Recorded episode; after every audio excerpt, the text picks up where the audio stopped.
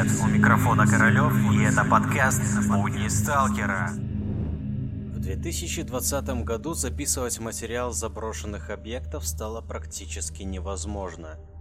Любая вылазка даже на самый разрушенный объект может обернуться серьезным сроком. Виной тому послужили самые неочевидные проблемы – коррупция и наркомания.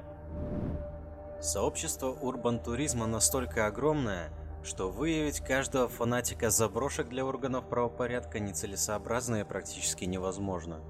В группу риска попадают даже не мародеры, что пилят металл, а блогеры, которые снимают контент для своих YouTube-каналов.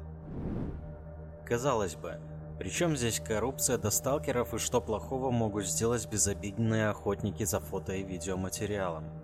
Помимо прямого нарушения закона, любой сталкер ставит свою жизнь и свободу под угрозу – показывая, что средства, выделенные на консервацию объекта и его охрану, прошли мимо кассы.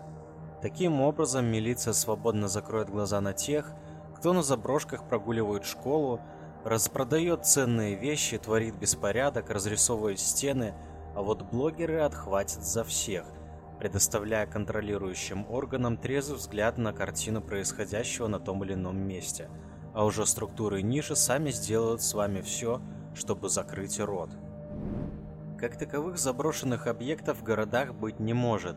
Все здания, так или иначе вышедшие из обихода, становятся на баланс того или иного предприятия или структуры. Пока здание консервируется или находится на аукционе, за его сохранность выделяют средства, а если по вине видеоблогера заброшка появляется на YouTube, это значит, что сохранностью здания так никто и не занимается. Но проблема в том, что ответственность будет нести именно он, а не люди, которые должны поддерживать его сохранность. Вторая и не менее важная проблема сталкеров 2020 года является риск стать подозреваемым по делу о сбытии наркотиков. А дело в том, что заброшки являются идеальными местами для закладчиков, и об этом говорят участившиеся случаи засад вблизи таких мест.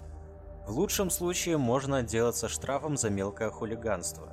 В худшем помочь лейтенантам получить звезды и выполнить месячный или даже полугодовой план работы. Ведь доказать добрые намерения, находясь в таких местах, просто невозможно. Подводя итог, можно сказать, что каждый сталкер находится в большой зоне риска. Даже не из-за факта проникновения на частную территорию, а по вине недобросовестных руководителей, на чьи плечи ложатся заброшенные объекты, или засад органов по борьбе с наркотиками.